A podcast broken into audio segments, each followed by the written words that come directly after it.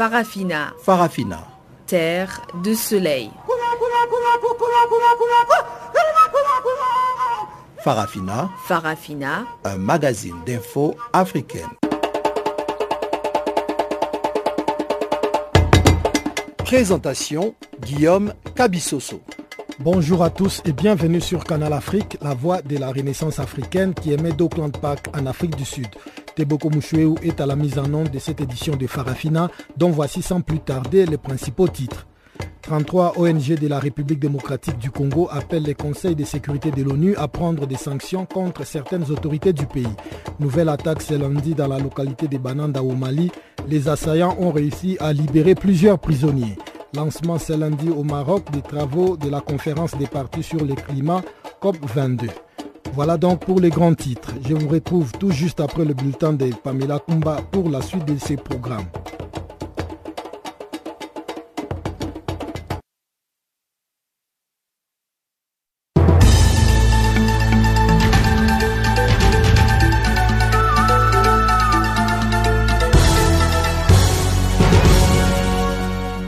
Commençons au Sénégal, pays de la Teranga, dans lequel séjourne depuis dimanche le roi Mohamed VI.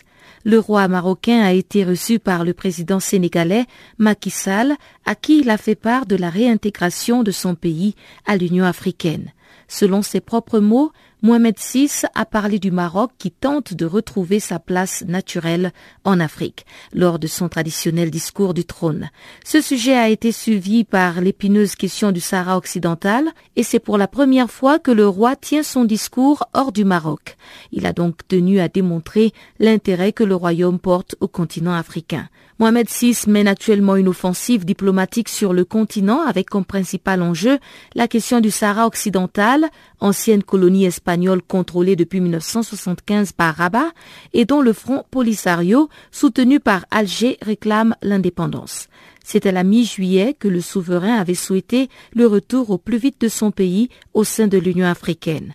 Le Maroc avait quitté l'organisation africaine en 1984 pour protester contre l'admission de la République arabe sahraoui démocratique.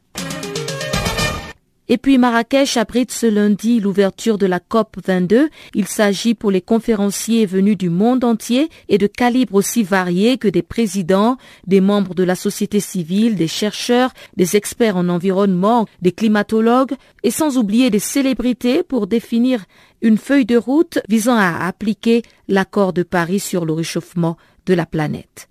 Du 7 au 18 novembre, les participants auront donc pour objectif de s'assurer que les États sont prêts à développer les énergies renouvelables, à lutter contre la pollution des véhicules et à développer des habitats écologiques. Les experts précisent que les engagements ne suffisent pas, ils doivent être suivis d'actes et de beaucoup de financement.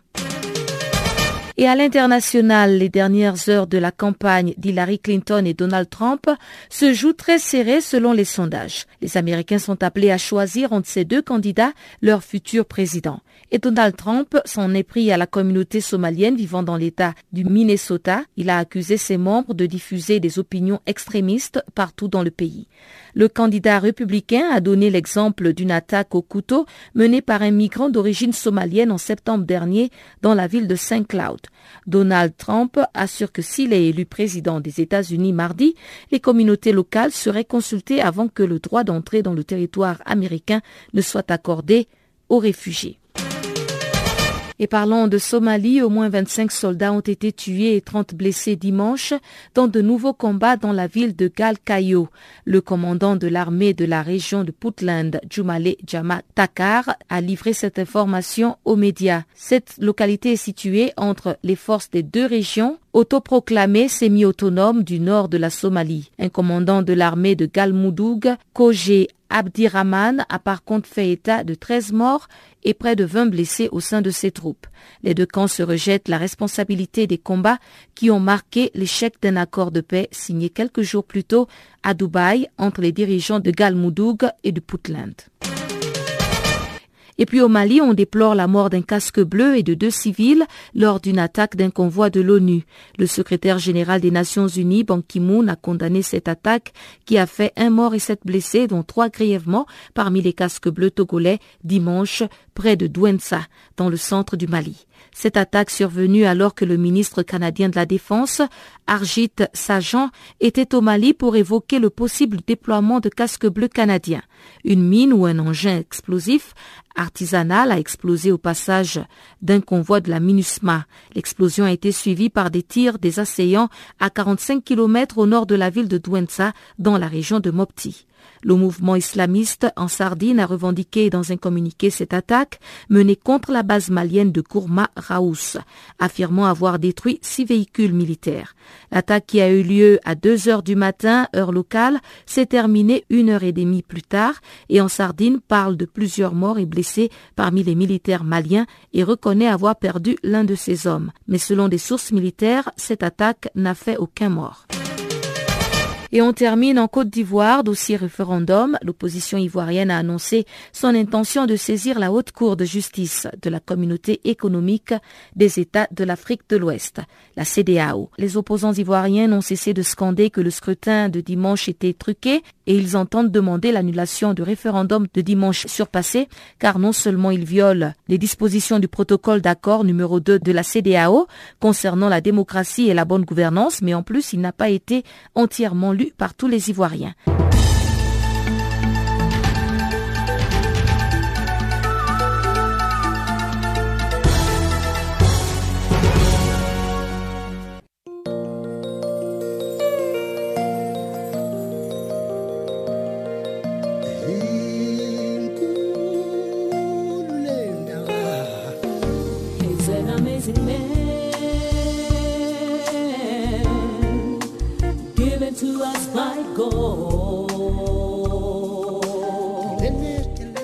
Channel Africa, la voix de la renaissance africaine.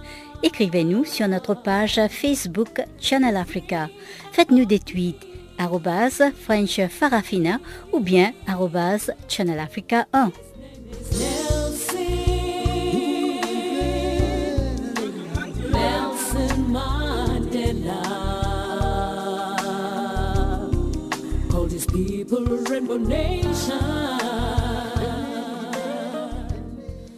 Rebonjour à tous. Ouverture officielle de la 22e conférence des partis communément appelée COP22 à Marrakech au Maroc. La veille, Salah Eddin Mezouar, le président de la COP22, et Patricia Espinosa, la secrétaire exécutive de la Convention cadre des Nations Unies sur les changements climatiques, ont tenu conjointement une conférence de presse soulignant l'importance de parvenir à des engagements concrets des États et de la société civile, en particulier dans les domaines de la finance, climat et de l'adaptation. Pamela Kumba nous en parle en détail.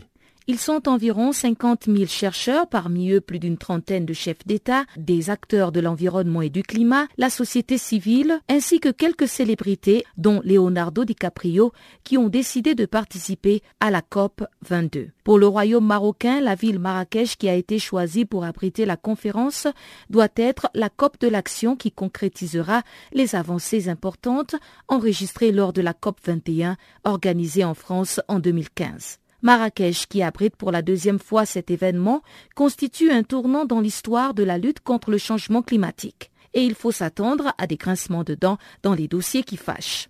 La 22e conférence des partis vient ainsi marquer un changement de dynamique et un engagement encore plus fort. C'est d'ailleurs sur quoi mise Salaheddin Mezouar, président de la COP22. Cet engagement doit honnêtement se traduire par les engagements des États, mais également par l'accélération d'un certain nombre de chantiers et la priorisation des initiatives que le Maroc entreprend, selon les explications du président de la COP. L'accord de Paris, adopté par 195 pays, doit lutter notamment contre le réchauffement de la planète et il est symboliquement entré en vigueur vendredi dernier, mais d'immenses efforts devront être accomplis dans les années à venir pour tenir l'objectif de limiter la hausse du thermomètre bien en deçà de 2 degrés par rapport à avant la révolution industrielle. La température moyenne de la planète a déjà gagné près de 1% et encore bien plus en Arctique ou en Méditerranée Eric Solein, le directeur du programme des Nations Unies pour l'environnement, a présenté dans son rapport annuel sur l'action climatique mondiale que le monde se dirige d'ici 2100 vers des températures de plus de 2,9 à plus de 3,4 degrés Celsius par rapport aux niveaux pré-industriels qui sont synonymes d'impact dévastateur. Ces 11 jours de la conférence sur le changement climatique ne seront pas faciles pour les participants qui doivent donc encore s'accorder sur l'application de l'accord de Paris. Le ministre marocain des Affaires étrangères, Salah Eddin Mezouar, qui est donc aussi le président de la COP22, a déjà prévenu le mois dernier qu'il ne fallait pas s'attendre à un accord miracle car la COP22 sera le trait d'union entre décision et action. Alors que se jouent les dernières heures de la campagne présidentielle américaine, les acteurs de la COP22 ont aussi les yeux tournés vers les États-Unis. C'est le deuxième émetteur mondial de gaz à effet de serre, source de réchauffement, et leur participation à cet accord est cruciale, a expliqué Patricia Espinosa, la secrétaire exécutive de la Convention 4 des Nations Unies sur les changements climatiques.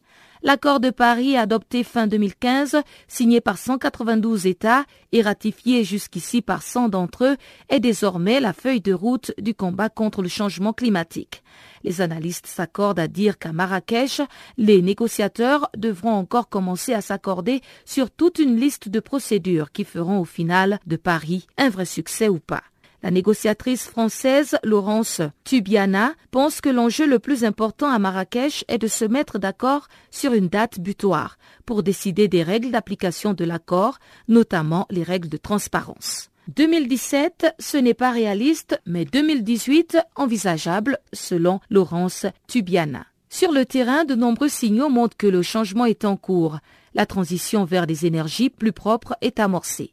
2015 a été une année record pour les investissements dans les énergies renouvelables, notamment dans les pays émergents. Mais dans le même temps, les scientifiques continuent de sonner l'alarme.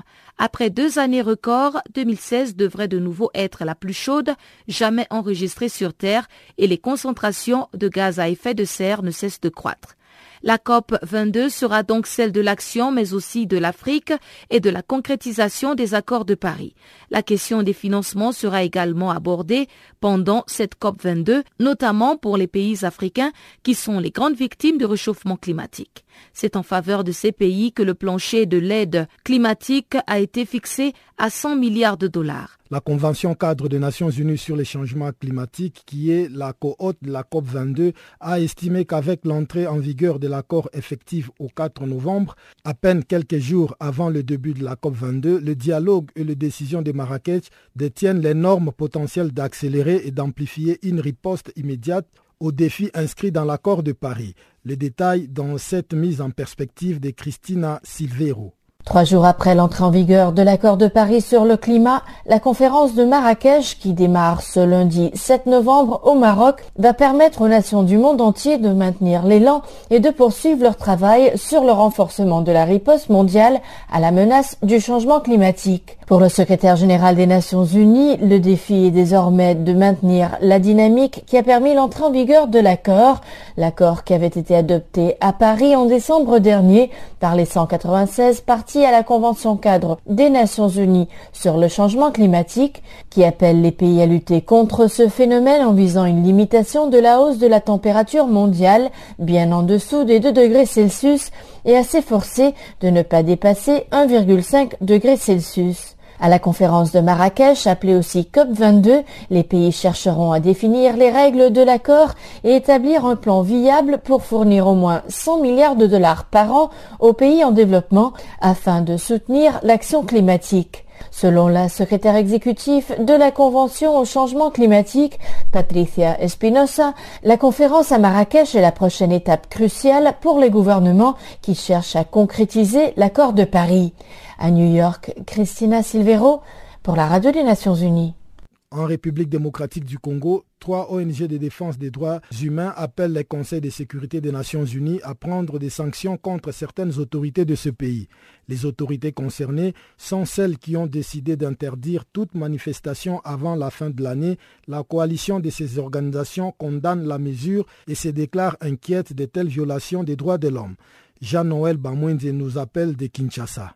Cet appel, la coalition des 33 organisations l'ont lancé justement après que les autorités aient empêché samedi dernier le rassemblement de l'opposition à tenir son meeting populaire ici à Kinshasa. C'est depuis le mois de septembre dernier que le gouvernement a décidé d'interdire toute manifestation publique avant la fin de l'année, une mesure prise effectivement après que des dizaines de personnes aient été tuées dans des affrontements entre la police et des manifestants qui réclamaient la convocation de l'électorat. Mais en tout cas, la coalition des 33 ONG de défense des droits humains condamne cette mesure d'interdiction et se déclare inquiète. C'est pourquoi elle demande au Conseil de sécurité des Nations Unies de prendre des sanctions ciblées et individuelles, comme l'explique son coordonnateur Georges Kapiamba. Nous sommes inquiets, nous condamnons avec la dernière énergie l'interdiction générale de l'exercice du droit à la manifestation, mais aussi aux réunions publiques telles que nous l'avons vécu en date du 5 novembre à Kinshasa en ce qui concernait les meetings projetés par les rassemblements. On a assisté à un déploiement de forces de sécurité. On a vu la résidence du président Étienne être bouclée, des gens qui voulaient s'attrouper chez lui dispersés à coups de gaz lacrymogènes, d'autres arrêtés, toutes les entrées sorties à sa résidence interdites, les sièges de son parti aussi bouclés. La veille, euh, la police a fait des descentes dans certaines résidences, notamment chez un militant de l'UDPS, M. Cabossé. À cette résidence, ils ont d'abord saccagé sa maison, ils ont emporté certains de ses biens, ils ont arrêté aussi deux membres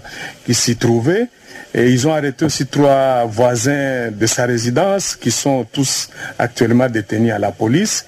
Et dans la matinée déjà du 5, le gouvernement a fait euh, couper le signal de RFI, fait brouiller la radio Capi qui sont jusqu'à ce jour encore euh, sous le même régime. Nous savons aussi qu'à Lubumbashi, le rassemblement bureau provincial a reçu la lettre du maire de la ville de Lubumbashi, leur rappelant l'interdiction prise par le gouvernement de tous les rassemblements, notamment ce qu'eux veulent réaliser le 12 novembre. Donc bref, au vu de tout ça, nous sommes inquiets, nous condamnons, voilà pourquoi nous demandons au Conseil de sécurité de pouvoir prendre des sanctions individuelles et ciblées contre les responsables gouvernementaux qui ont ordonné toutes ces violations des droits de l'homme ou qui les ont encouragées. Par ailleurs, le rassemblement de l'opposition a annoncé que la manifestation empêchée samedi aura bel et bien lieu le 19 novembre malgré cette mesure d'interdiction par les autorités, une sorte de bras de fer entre le rassemblement et les autorités, mais en tout cas pour Marie-Louise Kazadi de l'Union pour la nation congolaise, un parti de l'opposition également, c'est plutôt la calmie qu'il faut chercher et privilégier l'intérêt général. Nous devrons toujours en tant que responsables faire l'effort de réagir par rapport aux enjeux, par rapport à ce qui est le plus bénéfique à l'intérêt général. Et donc, puisque nous sommes dans un processus de la mise en œuvre des résolutions du dialogue, nous pensons que d'ici que nous arrivions à cette date, les choses auront évolué et nous verrons à ce moment-là quelles sont les attitudes qu'on pourra prendre par rapport à ce.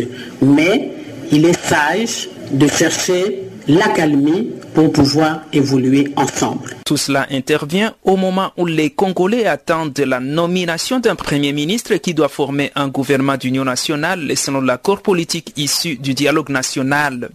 Jean-Noël Bamouizé, Channel Africa, Kinshasa.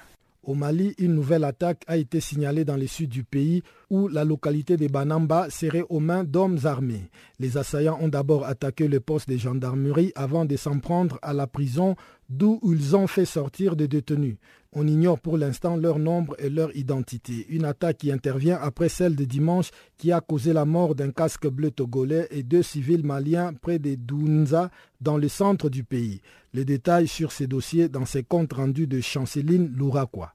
Selon la mission de maintien de la paix de l'ONU au Mali, présente avec un effectif de 11 000 hommes, sept casques bleus togolais ont été blessés, dont trois grièvement. Le casque bleu togolais tué a succombé à ses blessures. Une mine ou un engin explosif artisanal a explosé au passage d'un convoi de casques bleus. L'explosion, qui a eu lieu vers 10h30 local, a été suivie par des tirs des assaillants à 45 km au nord de la ville de Douanza, dans la région de Mopti précise. Selon un communiqué de la MINUSMA, une enquête de la gendarmerie malienne sera ouverte sur la présence des civils qui suivaient les convois des casques bleus au moment de l'attaque. Par ailleurs, dans la région de Tombouctou, des hommes armés ont attaqué dimanche un camp de l'armée malienne, brûlant et important du matériel militaire selon des sources locales et sécuritaires. Les mouvements en Sardine a revendiqué dimanche soir cette attaque menée contre la base malienne des gourmands Raoult, affirmant avoir occupé la base et détruit six véhicules militaires avant de s'en retirer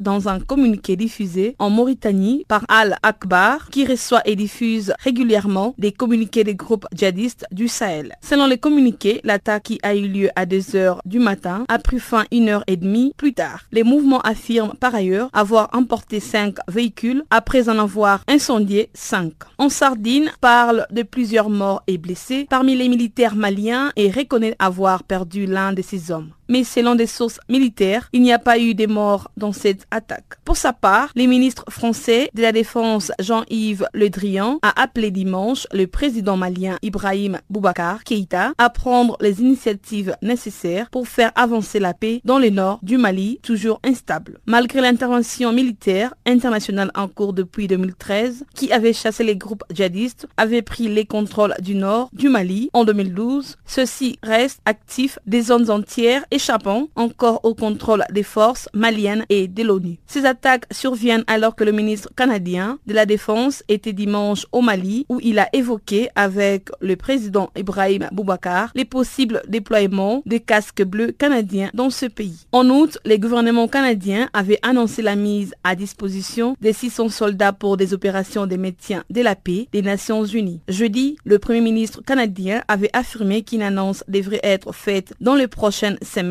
sur un éventuel déploiement au Mali. L'ONU avait récemment fait partie de son intérêt pour les déploiements d'hélicoptères canadiens au Mali. Le Pays-Bas, de leur côté, ont prévu de retirer leurs sept appareils en janvier.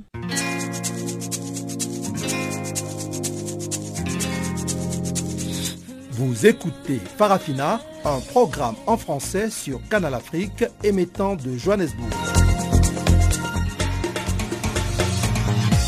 Pour vos réactions à nos émissions, écrivez-nous soit à l'adresse électronique suivante farafina.channelafrica ou envoyez-nous un SMS au numéro qui suit 00 27 833 81 56 59.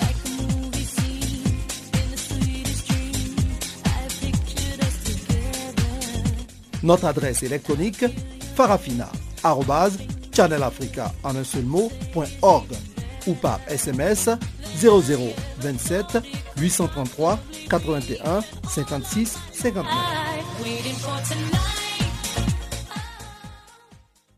Avec Chanceline Douraquois, nous allons à présent jeter un coup d'œil sur ce qui fait l'actualité dans le monde économique.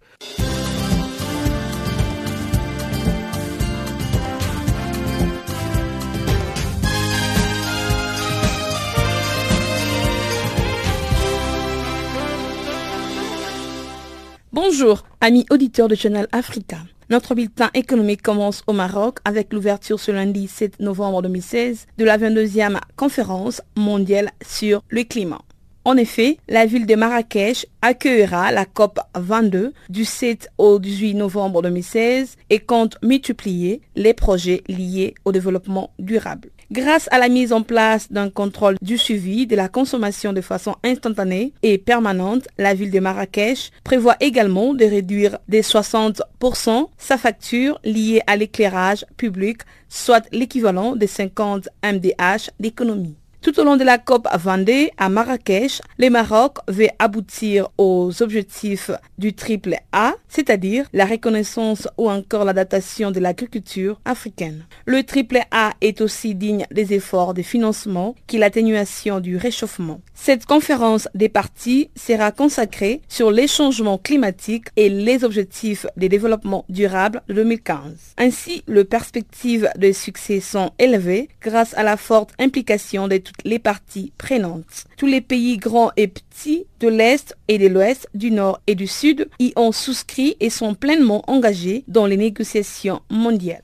Pour les présidents de la COP à Vendée, le ministre des Affaires étrangères et de la coopération du Royaume du Maroc, Saladine Mezouar, Marrakech sera la COP de l'action. Quant à lui, Lutter contre le changement climatique ne nécessite pas d'être spécialiste pour reconnaître la gravité de la situation en matière de conséquences de changement climatique dû au réchauffement de la planète. Il ajoute que c'est un sérieux problème qui affecte l'Afrique et lutter contre le changement climatique nécessite la volonté de chacun. Le ministre des Affaires étrangères et de la coopération du Royaume du Maroc a ajouté que chacun doit y contribuer en fonction de sa responsabilité et de sa capacité. Et quant au président du comité scientifique de la COP 22, Nizar Baraka, l'atténuation et l'adaptation au changement climatique posent aussi la question du renforcement des capacités et des moyens financiers. Cette conférence vient après la conférence de Paris, qui a été un grand moment marqué par la signature d'un des plus importants accords en matière de climat. Il s'agit donc de s'entendre à Marrakech sur la feuille de route pour sa mise en œuvre, notamment en ce qui concerne les financements des projets climat et ses composantes le 100 milliards attendu d'ici 2020, le renforcement des capacités, l'implication de la société civile. Et pour que cela soit fait, il faut au total 55 pays sur le 195 partis États et qui constituent 55% des émissions ratifient le traité. La lutte contre les changements climatiques impose un autre changement qui consiste à adapter les modèles de développement à la situation. À ce sujet, le Maroc fait figure d'avant-gardiste en se dotant du plus grand complexe solaire au monde d'une capacité de 580 MW. En somme, la COP 22 promet d'être le rendez-vous du déclenchement des actions qui imposent la réalité du changement climatique.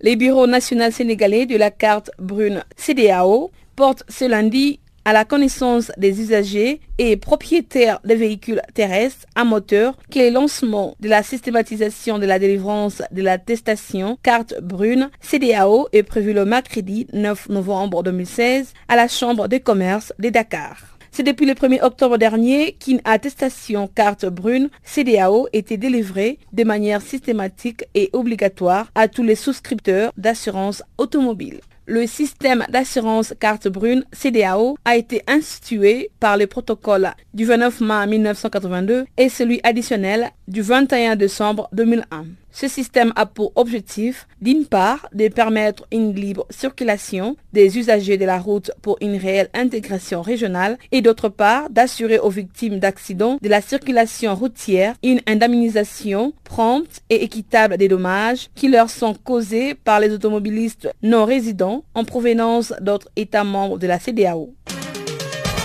En Côte d'Ivoire, la Chambre des commerces et d'industrie s'est dotée le week-end d'un nouveau règlement intérieur, un plan des mandatures et un bureau pour la période allant de 2016 à 2022. Ce sont les acquis des premières assises de la Chambre consulaire tenues à Grand Bassam qui devraient permettre d'époser les bases de la nouvelle mandature. Ces résultats ont été obtenus après d'intenses travaux en comité et ont été remis au ministre Jean-Louis Billon après des jours de réflexion.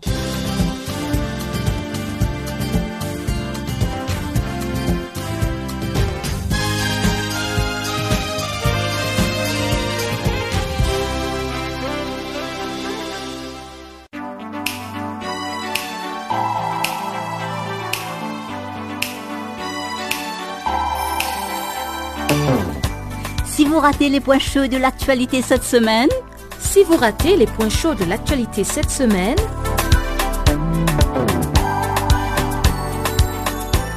eh bien, sans plus tarder, suivez la revue des actualités de la semaine sur Channel Africa, la voix de la Renaissance africaine.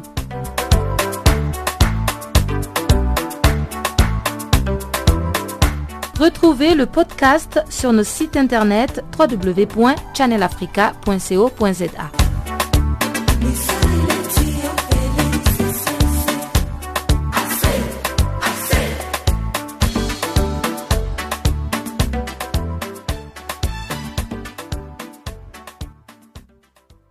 Visite officielle du roi marocain au Sénégal. Mohamed VI séjourne depuis dimanche soir à Dakar dans le cadre d'une tournée diplomatique qu'il a amenée au Rwanda, en Tanzanie et au Gabon. Dans la capitale sénégalaise, Mohamed VI a profité pour réitérer la marocanité immuable du Sahara occidental et sa réintégration au sein de l'Union africaine.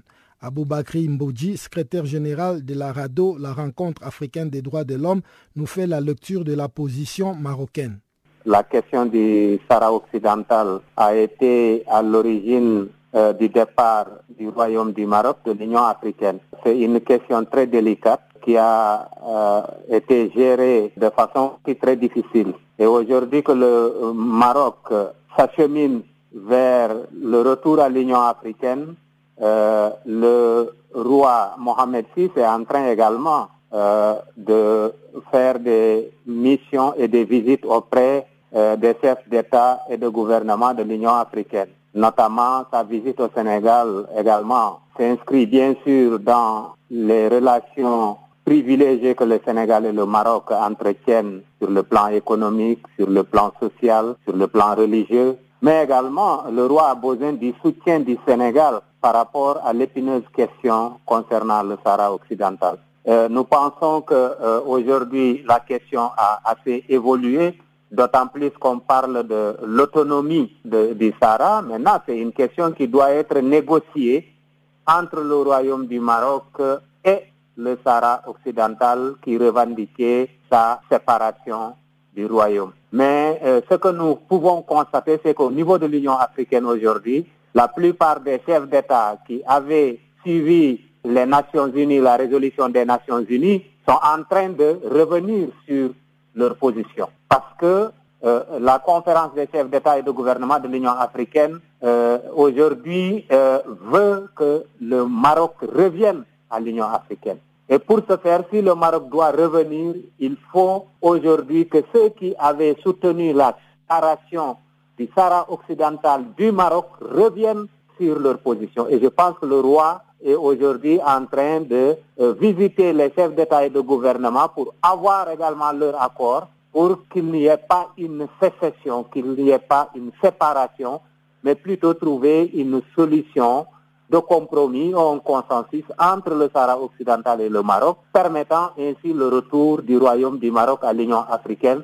et un retour qui est tant souhaité par la plupart des chefs d'État et de gouvernement de l'Union africaine. Voilà la lecture que nous pouvons faire euh, de cette question-là, parce que euh, la résolution des Nations Unies a créé plus de problèmes qu'elle n'a pu apporter des solutions. Le fait de reconnaître, euh, de vouloir reconnaître aujourd'hui l'autonomie et l'indépendance du Sahara occidental n'a pas été une sortie de crise. Au contraire, ça a embourbé les relations entre le Maroc et les autres États africains qui avaient suivi les Nations Unies dans une situation très précaire. De plus en plus, d'ailleurs, on sent que les chefs d'État africains, en tout cas notamment le Sénégal, la Côte d'Ivoire et d'autres pays où le Maroc est aujourd'hui incontournable en tant que partenaire financier et économique, sont en train aujourd'hui de revenir sur leur position. Je ne peux pas présager qu'ils vont remettre en cause la position qu'ils avaient défendue pour l'autonomie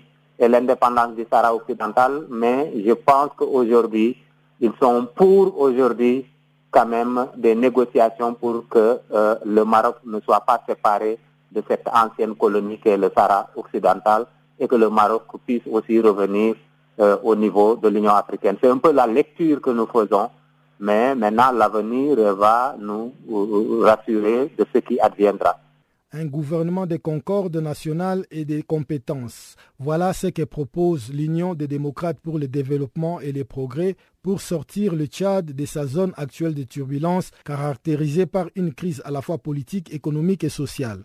C'est du moins la vision de l'UDP, une nouvelle formation politique qui compte marquer d'une encre indélébile sa présence sur l'échiquier politique tchadien. Max Kemkoye est le président de l'Union des démocrates pour le développement et les progrès, UDP en sigle. Avec Elzabo, c'est simplement une divergence de point de vue et c'est ce qui m'a fait donc euh, quitter mon parti. Et c'est lié un tout petit peu à la manière de gérer politiquement le parti. C'est ce qui m'a... Ça n'a pas plu, ça ne m'a pas plu et j'ai dû quitter le parti et on a avec les autres amis... Euh, créer l'Union des démocrates pour le développement et le progrès, UDP. Mais vous n'êtes pas allé un peu en profondeur sur les divergences qui ont fait ouvrir les portes de votre sortie de ce parti du président Saleh Kezabo on aura, on aura une occasion de s'échanger là amplement là-dessus. Pour le moment, je, je, souhaite rester là pour ne pas en approfondir davantage, euh, mais on aura l'occasion d'en approfondir. Et quels sont maintenant vos objectifs par rapport à la création de ces nouveaux partis qui viennent sur l'échiquier politique euh, tchadien? Nous, euh, le Tchad aujourd'hui fait face à un problème assez sérieux que les, les partis politiques, les hommes politiques et les politiciens, je voudrais dire, ne prennent pas sérieusement à bras le corps. Il s'agit du problème de la jeunesse, que moi aussi je suis un jeune leader. J'ai été engagé en politique pour défendre les questions de liberté, de la dignité humaine. Et jusqu'à une bonne dizaine d'années de lutte, eh, les problèmes du Tchad sont restés les mêmes. La pauvreté, le sous-développement, le problème de la jeunesse, le chômage, euh, où on n'arrive même pas à connaître le taux exact du chômage au Tchad. Et on assimile le chômage à beaucoup d'autres choses. Le chômage se confond, n'est-ce pas, au nombre de la population tchadienne, ce qui est extrêmement grave pour un pays qui se veut être la vitrine de l'Afrique, malheureusement dommageable. Donc c'est pour ces raisons-là, donner de l'espoir à la jeunesse. La classe politique tchadienne aussi, elle est vieillissante. Elle est au soir de sa vie. Il faut penser à la relève de cette classe politique qui se complète dans une certaine situation qui n'est jamais avantageuse pour la population. Euh, nous sommes aussi là pour faire une opposition que j'ai appelée une opposition qui questionne, interpelle et propose des alternatives. Quand on s'engage dans, dans, la politique, c'est pour aussi venir avec des projets, une vision nouvelle, hein, avec des alternatives à chaque fois que des besoins, et de proposer quelque chose de nouveau aux Tchadiens. C'est ce qui nous a poussé à créer ces partis politiques. Et sur le plan idéologique, vous vous situez de quel côté De la droite, de la gauche Vous êtes un parti d'opposition Nous sommes un parti politique. Oui, nous sommes un parti politique de gauche, donc d'obédience sociale démocrate. Et quelles sont les pistes de sortie de la crise actuelle qui sévit le pays après la présidentielle euh, de juillet dernier? La crise aujourd'hui elle est financière. Euh, on n'a pas encore, on n'est pas arrivé à une situation d'une crise économique, mais on s'achemine inexorablement vers cette crise économique. Euh, à la, lors de notre assemblée générale le 24 septembre dernier, j'ai proposé au gouvernement et aux partis politiques et en même temps à la société civile de se retrouver, c'est-à-dire de dépasser chacun en ce qui le concerne, de prendre un élan de concorde n'est-ce pas? Parce que au stade actuel des choses, il s'agit du problème du Tchad, il s'agit du Tchad, il ne s'agit pas d'un système ni d'un parti politique, fut-il le MPS. il est question de sauver le Tchad et de le tirer de la situation actuelle où le Tchad est. Donc de s'accorder ensemble, de se dépasser un peu et de ne pas l'air n'est pas à chercher qui a fait quoi ou qui nous a amené dans cette situation aujourd'hui. Donc, j'ai proposé à cet effet euh, qu'on mette en place un gouvernement de concorde nationale et de compétences. Et ce gouvernement de concorde et de compétences euh, aura, sera doté de plein pouvoir dans un temps donné qui peut être 24 mois, qui peut être 18 mois, et doté de plein pouvoir qui ne sont pas exactement aux orientations données par le président de la République, mais qui a ces pouvoirs-là qui est un pouvoir économique et qui a une mission aussi économique et politique pour pouvoir sortir le pays de sa situation. Et quand on serait déjà sorti en ce moment, chacun reprendra son rôle structurel de façon à ce que euh, le pays reprenne un tout petit peu euh, sa, sa, vie économique et sa vie politique. Il faut corriger les institutions, il faut corriger les insuffisances liées aux élections et tout ça. C'est ce que nous avons proposé. Il n'y aura pas de dialogue post-électoral sans la jeunesse gabonaise. C'est le slogan de la plateforme Couleur du Peuple qui a été porté sur ses fonds baptismaux les week-ends écoulés à Libreville, la capitale. Couleur du Peuple est une plateforme associative regroupant des mouvements de la majorité et de l'opposition. Alain Gauthier Mvomo, coordonnateur adjoint de la coalition des mouvements et associations pour Jumping, est un des membres fondateurs de cette plateforme. Il nous en parle au micro de Pamela Kumba. On a toujours tendance à croire que euh, la jeunesse gabonaise est une jeunesse euh, qu'on peut manipuler à n'importe quel moment, elle n'a pas de besoin, elle, ne réfléchit pas, elle est payable, etc. Ce qui est complètement faux. Nous avons aujourd'hui une jeunesse qui a les réseaux sociaux et tout le reste. Donc nous, nous, apprenons tous les jours en ce qui concerne la politique. Donc nous connaissons les, quelques petites euh, tactiques que tel ou tel peut prendre. On a toujours été pris en, en, compte de cette manière-là. Donc nous nous disons que Aujourd'hui, nous allons faire comprendre qu'il y a une troisième voie du garçon. Le président Ping, aujourd'hui, peut être président de la République. Pourtant, je vais soutenir, je continue à soutenir. C'est le président pour lequel je me suis battu le 31. C'est le président pour lequel je continue à me battre. Sauf que je refuse que si le président Ping est aujourd'hui installé à la présidence de la République et que finalement Ali n'est pas le président de la République, je voudrais que Ping convoque un, dialogue dans lequel il laisse même, pourquoi pas même laisser la jeunesse elle-même organiser ce dialogue-là. Parce que c'est elle qui a été au centre de tout. Et tout le monde s'accorde à, dire que c'est pour vous qu'on le fait. Vous allez chez Ping, il vous dira que moi je n'ai plus rien à perdre, moi je fais ça, c'est pour la jeunesse, parce que c'est vous qui, allez continuer à, à, garder le pays. Nous, on est parti. Et tu vas chez Ali Bongo, on te dira, lui, nous, on fait ça, c'est pour vous, c'est les jeunes, un, métier, un jeune, un boisson. Beaucoup de conneries comme ça. Mais en, en dessous, lorsque les gens se retrouvent, c'est des vieux potes, des, vieux enfants de, de Bongo qui se retrouvent, qui sont en opposition aujourd'hui, ceux qui sont à la, à la majorité. Tenir ce discours-là, ça fait de moi un traite. Ça fait de nous des traites parce qu'on veut revendiquer ce qui nous revient de droit. Donc ce dialogue-là, si jamais il a lieu, nous on n'est pas pour le dialogue. Pour l'instant, nous estimons que nous avons eu des frères qui sont morts, qui sont tombés au combat. Nous devons d'abord rendre hommage à ces personnes-là qui sont tombées. La nation, la nation doit d'abord les rendre hommage avant n'importe quel, quel dialogue. On va aller dialoguer, les autres sont en prison. On continue même, au moment où je vous parle, à arrêter certains dans les quartiers. Vous voulez dialoguer avec un bâton dans la main Ça, c'est quel genre de dialogue? Ce n'est pas un dialogue. Donc, nous estimons que, tôt ou tard, dans nos jeunes africaines, il est quand même de notre culture que, euh, au village, quand il y a un palabre, on se retrouve pour discuter du palabre. Le palabre est déjà là. Peu importe qui sera au pouvoir demain ou après-demain, il y aura quand même tout de même un dialogue, puisqu'on veut refonder le pays. On, le refond, on va refonder le pays avec qui? Les savez, les autres en face. Si le président, il appellera le PDG. Si, le, c'est le PDG finalement, comme Ali est en train de s'imposer, c'est Ali qui est président, mais il va appeler Jean Ping.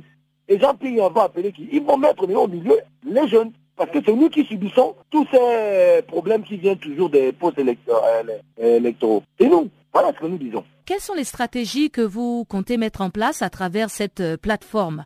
Au moment où nous vous parlons, nous sommes dans les quartiers en train de discuter avec d'autres jeunes. Nous, sommes en train de travailler le terrain. Nous sommes des jeunes de terrain et nous sommes en train de parler avec les autres jeunes qui comprennent que c'est d'abord nous. La première responsabilité de cette nation-là, que cette, euh, euh, nation doit à ce peuple-là, c'est la jeunesse. C'est la jeunesse. Et c'est elle qui est au centre de tout. C'est elle qui a, tout fait pour que le pays soit là où il est aujourd'hui. Nous n'avons jamais dit ça. C'est les médias qui essaient de déformer notre information. Nous ne sommes pas pour le dialogue. On n'a jamais voulu militer pour le dialogue. Sauf que dans la culture africaine, il se pourrait que demain matin, le président Jean Ping, avec l'aide de la communauté internationale, décide finalement qu'il y ait le dialogue. Nous parlons au conditionnel. C'est-à-dire que pour l'instant, on ne va pas au dialogue. Le président Jean Ping a pris la position, on n'y va pas. Et on n'ira pas. Maintenant, si les deux protagonistes partent l'Autriche de la communauté internationale, parce que nous sommes quand même un monde planétaire aujourd'hui où tout le monde, tout se fait ensemble. Plus personne ne, ne, fait les choses tout seul, tout se fait avec la communauté internationale. Si dans leur euh, rencontre en haut, comme on dit un peu chez nous au village, si en haut, en haut là-bas, le président Pi et le président euh, Ali Bongo se retrouvent et qu'ils tombent d'accord, ou le PDG, pas seulement Ali Bongo, le PDG se retrouve avec le président Jean Ping et que finalement, avec l'aide de la communauté internationale, ils tombent tous d'accord d'aller à un dialogue, mais que ce dialogue serait initié par le président Jean Ping, nous serons quand même au dialogue. Mais pour aller à ce dialogue, il va se poser un autre problème. C'est le problème de la jeunesse. C'est-à-dire que, que le président Jean Ping prenne l'initiative ou que le président Ali Bongo prenne cette initiative, le problème se pose. Parce que le jeune fera quoi à ce dialogue? Qu'est-ce qu'on a, on prévoit maintenant que les gens peuvent parler de dialogue. Qu'est-ce qu'on prévoit? On va prévoir pour que le jeune ait une place pour que le jeune ait quelque chose à dire. Parce que généralement, le jeune n'est pas pris en compte quand il faut maintenant décider. C'est les vieux qui, vont, qui viennent décider à la place des jeunes. Ou alors on prend un jeune que la jeunesse gabonaise ne connaît pas, qui n'a jamais fait aucun combat. C'est ce jeune-là qui vient être représentant des jeunes. Voilà ce qui se passe au Gabon. Nous, on refuse que cet état d'esprit continue. Donc, nous ne sommes pas pour le dialogue, sauf que nous disons que si ce dialogue finalement arrive, il faut que les protagonistes sachent que ce dialogue ne se fera qu'avec nous. Et que si on n'est pas inclus fortement dans ce dialogue, on va le boycotter. Voilà. Un mois après le passage de l'ouragan, la vie n'a toujours pas repris son cours normal pour plus d'un million d'enfants haïtiens. Selon l'UNICEF, près de 600 000 enfants ont toujours besoin d'aide humanitaire et sont énaillés par la maladie, la faim et la nutrition, alors que 1000 cas présumés de choléra chez les enfants ont été répertoriés au cours du mois d'octobre. Plus de précisions avec Marc Vincent, représentant de l'UNICEF Haïti, dont les propos ont été recueillis par Christina Silvero. Je pense que nous avons fait beaucoup avec nos partenaires, avec le gouvernement, mais c'est clair qu'avec l'amplitude de ce désastre, il y a beaucoup de choses à faire. Maintenant, nous voyons à peu près 500 000 enfants qui sont impactés par cette crise humanitaire. Nous voyons par exemple qu'il y a 150 000 enfants qui sont en risque de rater leur cycle scolaire il y a à peu près 112 euh, 000 enfants qui sont en risque de malnutrition sévère aiguë. Et aussi maintenant, nous trouvons qu'il y a 60 000 enfants qui restent dans les abris provisoires. Et clairement, la priorité pour nous, c'est d'atteindre ces enfants avec les services de santé, les services protection, les accès à l'eau potable et sanitation, puisqu'ils peuvent reconstruire avec leur famille leur vie propre.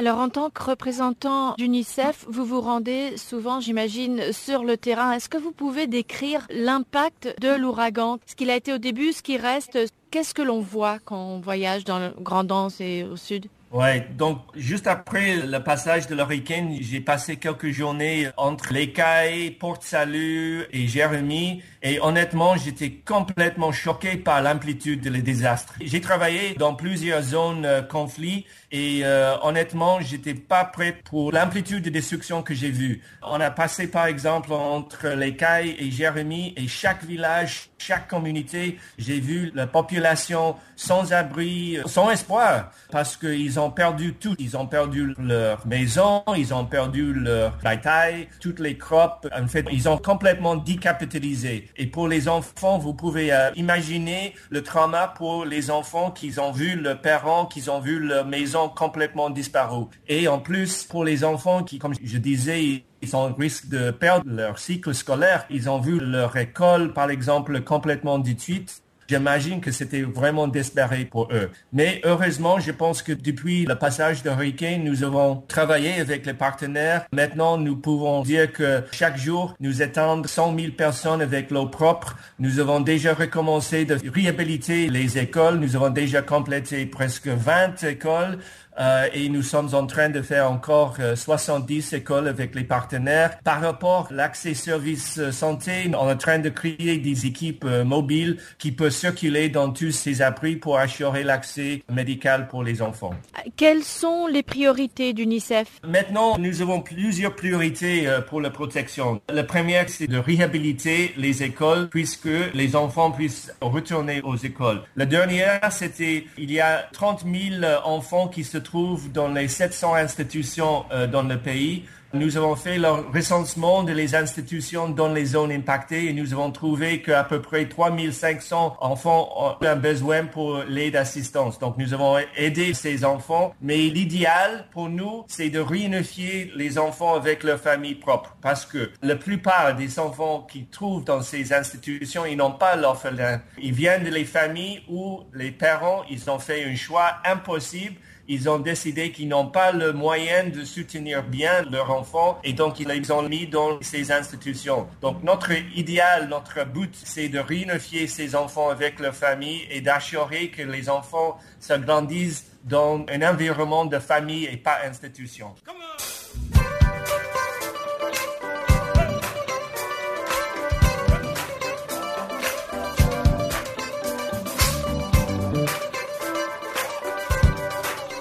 Farafina, votre rendez-vous hebdomadaire sur Channel Africa, la radio panafricaine. Farafina, votre programme des actualités en langue française sur Channel Africa.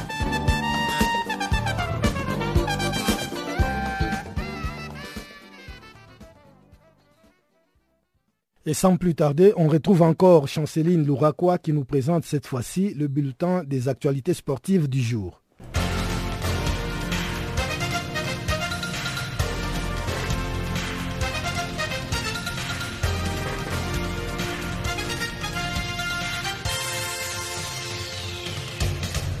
Bonjour, nous ouvrons notre bulletin des sports avec la 29e édition du Tour cycliste international du Burkina Faso. Le Burkinabé Aruna Ilboudou a remporté cette édition le dimanche. Il est arrivé à la 19e minute. Ce dernier a couru la dixième et dernière étape dans la matinée des corps Simoro à Ouagadougou sur une distance de 110,7 km. Suivi d'un critérium de 5,1 km qui a été remporté par l'Algérien Agab Azedine en 3 h 7 minutes 32 secondes. Il est suivi de l'Ivoirien Bamba Karamoko et du Néerlandais Florian Smith, arrivés respectivement deuxième et troisième. Les Russins Salomo Zemfes, vainqueur de 6 des 10 étapes du tour a remporté les maillots du meilleur sprinter, tandis que l'Algérien Saïdi Nassim arrache les maillots roses des primes intermédiaires. Cette victoire burkinabé, dont la dernière remonte à 2013 avec Abdul Aziz Niekema, a été saluée par les nombreux supporters qui s'étaient massés aux abords de l'avenue de l'indépendance pour suivre l'arrivée de la dernière étape.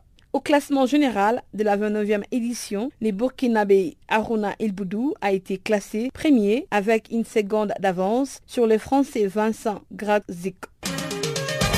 Les tout-puissants Mazembe a remporté le week-end la 13e édition du match retour de la Coupe africaine de la Confédération Orange 2016. Au score 4 buts à 1. Les Algériens du Mont Béjaïa ont débuté le match en encaissant un but de la 7e minute du jeu par Bokadi. En seconde période, les Congolais ont géré cette avance tout en se créant quelques belles opportunités qui ont résulté de deux nouveaux. Ensuite, Bolingui, à la 117e minute, viendra ajouter le quatrième but pour ainsi sceller la victoire des Corbeaux. Les Algériens de Montbéja ont sauvé l'honneur à la 115e minute avec une réalisation de Beto Rangal. Au Togo, au cours d'une conférence de presse tenue le week-end à Lomé, le sélectionneur Claude Leroy a fait le point sur le préparatif de la Coupe d'Afrique des Nations 2017. À cette occasion, Claude Leroy a évoqué les actions déjà effectuées et les dispositions qui seront prises pour permettre à la sélection nationale d'être dans les conditions optimales lors de la Cannes 2017. Pour ce qui reste des préparatifs des éperviers, les sélectionneurs Claude Leroy a confirmé le maintien de deux matchs amicaux, à savoir l'un contre les îles Comores à Tunis le vendredi 11 novembre prochain et les seconds contre le Maroc à Marrakech le mardi 15 novembre 2016. Outre préparatifs sur le terrain, Claude Leroy a abordé la question du changement des nationalités sportives pour des joueurs tels que Peniel Mplapa et Daoulou Jean Hude. Ces derniers sont en entente de rejoindre l'équipe nationale. À noter que leurs dossiers sont en cours de traitement par la Fédération togolaise de football. Et pour ce qui est de la Cannes 2017, les Togo se retrouvent dans le groupe C avec le Maroc, la Côte d'Ivoire et la République démocratique du Congo. L'ancien athlète éthiopien El Gebreselassie a été élu le week-end à Addis Abeba comme président de la Fédération éthiopienne d'athlétisme. Ce dernier a obtenu 9 voix sur 16. Il a été élu pour un mandat de 4 ans. El Gebreselassie a annoncé son intention de travailler avec toutes les personnes impliquées dans la fédération afin de construire un grand avenir pour l'athlétisme éthiopien. Rappelons que El Gebreselassie est champion du monde du junior de 5000 mètres et de 10 000 mètres. Il a battu 27 records du monde et 101 records éthiopiens avec deux médailles d'or olympiques à Atlanta et à Sydney. Il détient également huit autres titres mondiaux.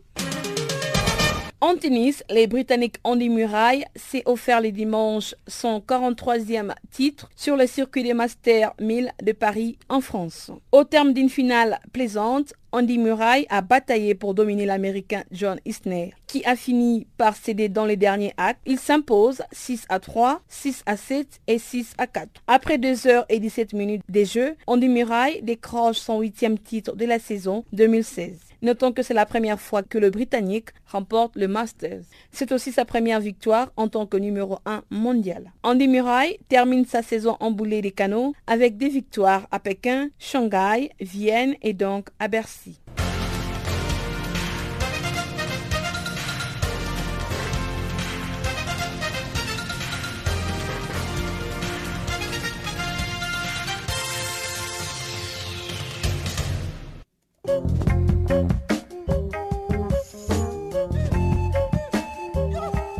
Chers auditeurs de Canal Afrique, c'est par cette information que nous mettons un point final à cette édition de Farafina sur Canal Afrique. Toute l'équipe du service français vous remercie pour votre compagnie et vous donne un nouveau rendez-vous pour demain. En attendant, Guillaume Cabissoso vous souhaite de passer une agréable journée ou soirée selon le lieu d'où vous nous recevez. Au revoir.